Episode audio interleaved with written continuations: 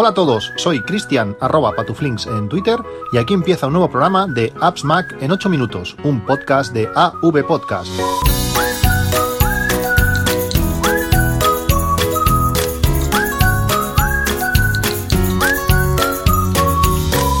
Hola a todos, 8 de abril de 2019.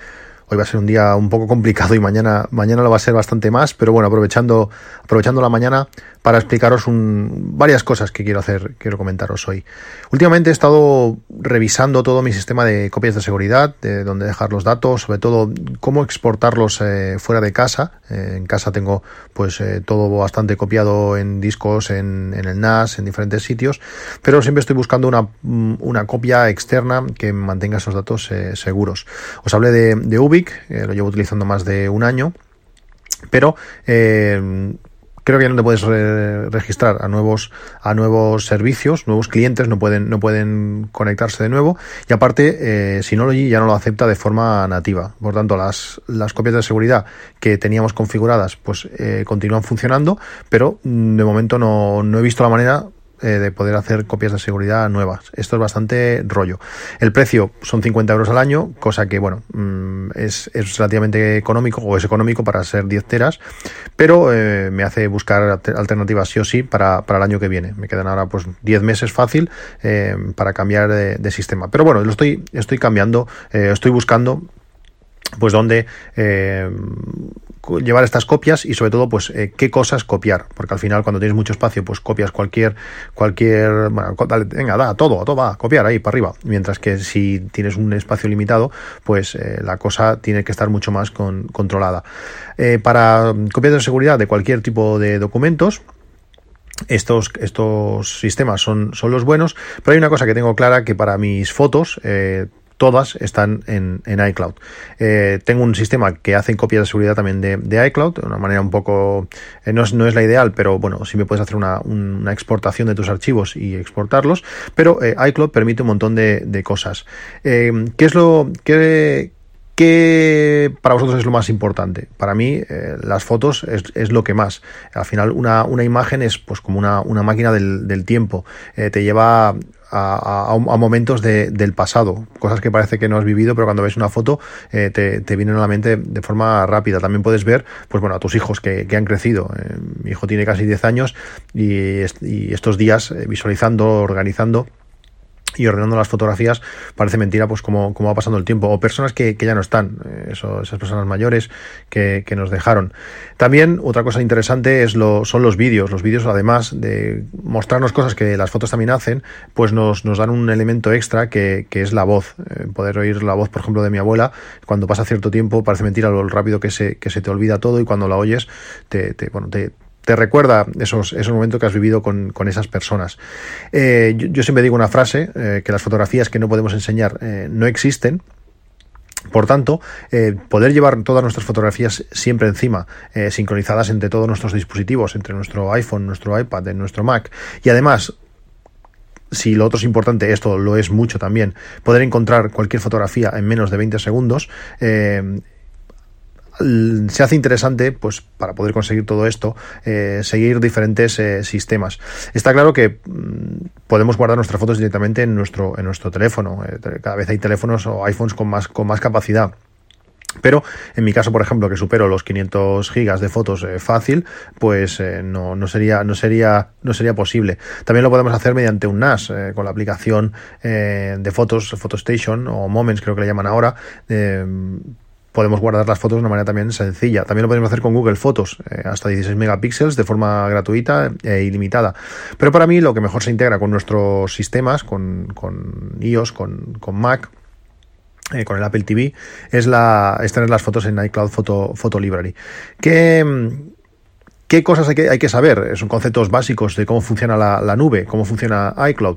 Pues tenemos que saber, y mucha gente, sobre todo gente pues que es nueva en la plataforma o que nunca se ha, molestado en darle importancia a las fotos o simplemente creía que, bueno, que no tenían, que no tenían importancia, es, hay que saber que, la, que el original, la fotografía original está en la nube, no está en nuestro dispositivo. Tú haces la foto, lógicamente esa foto está en tu, en tu móvil, pero en cuanto el teléfono consigue wifi, sube la foto a la nube y nos guarda una copia en calidad reducida, eh, calidad optimizada, vamos a poderlo, vamos a decirlo así, eh, de, esa fotografía de la nube. Por tanto, si nosotros le, ordenamos mandar, eh, borrarla, la va a borrar de la nube y se va a borrar de todos los dispositivos. Eso es muy importante saberlo. por tanto, eso, los dispositivos reflejan lo que es una copia de la nube. No tendremos manera de, actuar con la nube directamente, sino los dispositivos es ese reflejo.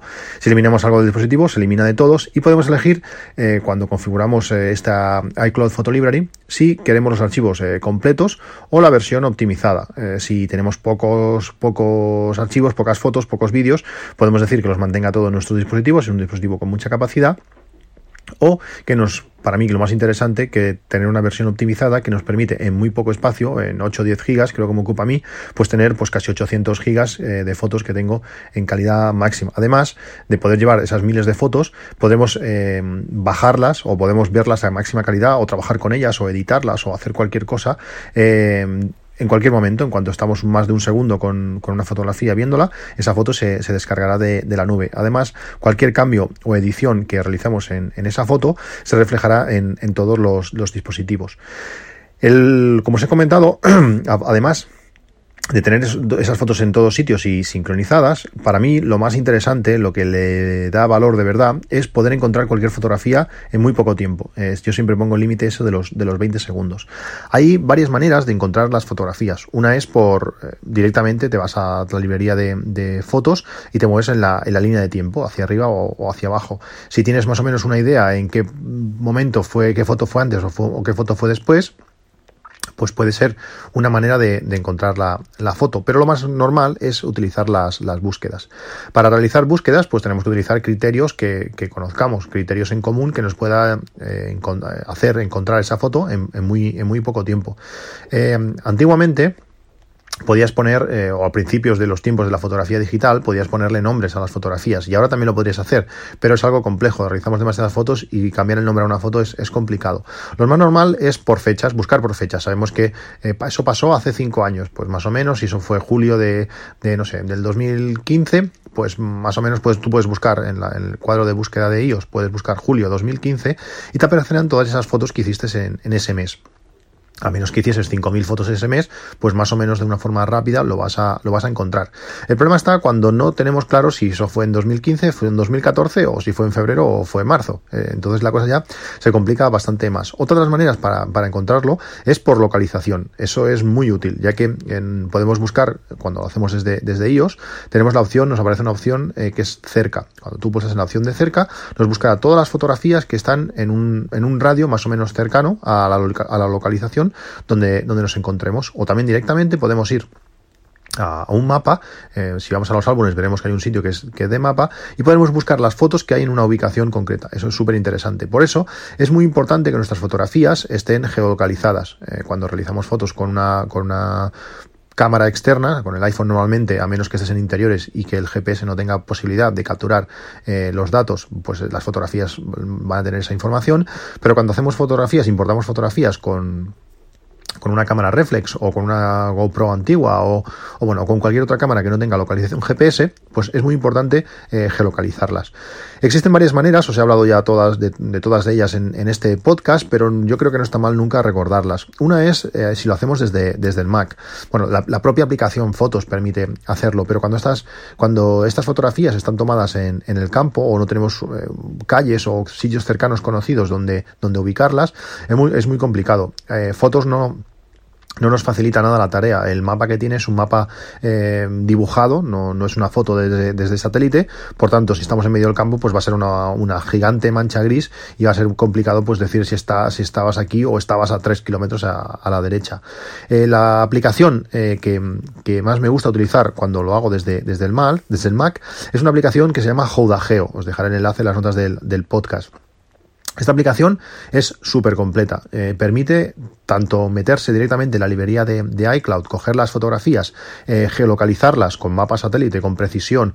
Eh, si tenemos, por ejemplo, un GPS cualquiera, no sé, tenemos el, Garmin que utilizamos para ir a correr, pues esa ruta la podemos exportar como archivo GPX, que es el archivo donde va el GPS marcando los, los puntos que hemos estado a ciertas horas y gracias con Geo nos va a relacionar esa, esa ruta que nos ha dado cualquier GPS hasta el iPhone. hay aplicaciones, eh, Geotag Photo, por ejemplo, eh, permite, también os dejaré el enlace, permite en el iPhone, pues decirle que cada, no sé, cada minuto o cada 30 segundos o cada lo que queramos, eh, grabe la posición y por tanto podremos relacionar esas, esa, esa, ruta que hemos realizado, la podremos relacionar con las fotografías que tenemos mediante la hora. Geo lo que hace es eso, mm, coge esa ruta, coge esas fotos y les añade eh, información GPS. Como digo, lo podéis hacer desde directamente desde la librería de, iCloud. Es la manera que yo recomiendo es crearos un, álbum, un álbum inteligente en, fotos, eh, con, donde la condición sea pues que la, fotografía no tiene información GPS, por tanto las tendrás todas localizadas y mediante Joda Foto, eh, Geo, perdón, podrás eh, ir marcando la posición de todas esas fotografías. Luego, eh, Jodageo informa a fotos de que eh, los archivos se han sido modificados y la información se actualizará. Yo recomiendo siempre que antes de, de, hacer una geolocalización es mucho más interesante, es mejor hacerlo antes de geolocalizar las fotos antes de introducirla en, en, la propia aplicación de fotos, ya que esa, esa sincronización entre todos los dispositivos será perfecta. Lógicamente, si la fotografía original ya incluye la, localización, es decir, si antes de formar parte de la librería ya incluye la información de geolocalización, se va a sincronizar perfecto entre todos los dispositivos. Si lo añadimos después, pues seguramente eh, al final lo hará, pero en algunas veces le cuesta bastante. Tú, tienes las fotografías sincronizadas en la nube, las geolocalizas en el Mac con Jodageo, como comento. Eh, la, librería del Mac eh, tiene con las fotos, esas fotos que hemos modificado, las tiene con posición, pero hasta que se pasan a la nube y se descargan en otros dispositivos eh, puede, puede tardar. Por eso es interesante hacerlo pues cada vez que tengamos que importar fotos de una cámara reflex, antes de meterla en fotos, pues que pasemos por, por, Jodageo. Otra, otra manera de hacerlo, y también para mí también es muy útil, y gracias al iPad Pro de 13 pulgadas, pues lo hago bastante a menudo. Tengo además una tarea en, en en Things no, ya lo diré, en Todoist, no me acordaba, en Todoist eh, cada día me sale una tarea de geoposicionar 10 fotografías y así poquito a poquito cada día vas, vas eh, geoposicionando fotografías. Con la aplicación Hash Photos puedes eh, geolocalizar desde un dispositivo iOS las fotografías que eh, bueno que no tengan posición o bueno o modificar la, existente. Eso es súper importante también porque así movilidad vas al médico estás esperando mientras escuchas un podcast o lo que tú quieras puedes eh, ir geolocalizando fotos y como digo poco a poco tener nuestras fotos eh, geolocalizadas que esto nos va a permitir pues encontrarlas de una manera muy muy muy fácil. Esta aplicación Hash Photos, además de permitir eh, geolocalizar las fotos, permite eh, modificar las fechas. Eh, imaginaos que tenéis fotos escaneadas, fotos antiguas que no son, no corresponden a la fecha de, toma de foto, a la fecha en, que la escaneamos, pues con esta aplicación, además también lo podemos hacer con la aplicación nativa de fotos, podemos cambiarle la fecha y posicionarlas así en el tiempo, en el momento adecuado. Otra cosa muy interesante y muy buena a la hora de, encontrar fotografías es buscar por personas. fotos permite poner caras a, las personas y, va aprendiendo cuando vamos introduciendo el nombre a las personas que aparecen en nuestras fotografías. Desde, desde el Mac la manera es bastante más fácil, aunque también la detección para mí es bastante más errática, pero eh, cuando vemos las fotografías desde, desde el Mac eh, podemos ir añadiendo pues directamente mm, las, las caras de las personas que aparecen. Si él ha detectado la cara y no tiene y no sabe quién es, te pondrá sin nombre, pero si no ha detectado la cara, eh, podemos añadir una redondita en la zona de la cara y decirle, mira, esta persona es, es Juan. Esto es muy bueno porque desde iOS no se puede hacer, desde iOS podemos definir quién es quién, pero no podemos, si una cara no es detectada, no podemos decirle que ahí hay una cara, y eso es bastante problema.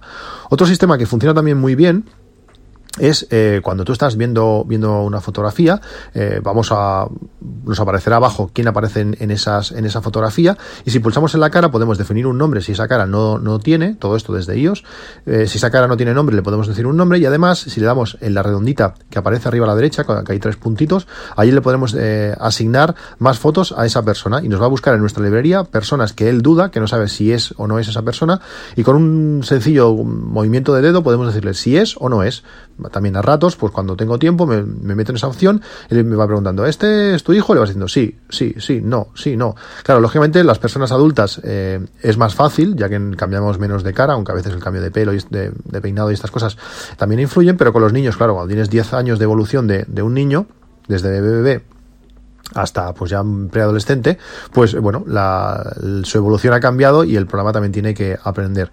Y también es interesante, ya que tenemos las personas y podemos eh, crear eh, álbumes inteligentes en Mac con esas personas, eh, a mí me gusta crear álbumes eh, tontos, por decirlo así, álbumes estáticos, eh, con las personas detectadas de forma automática. Es decir, el sistema nos va a detectar personas, mm, que por las caras él va a creer que es este o es el otro.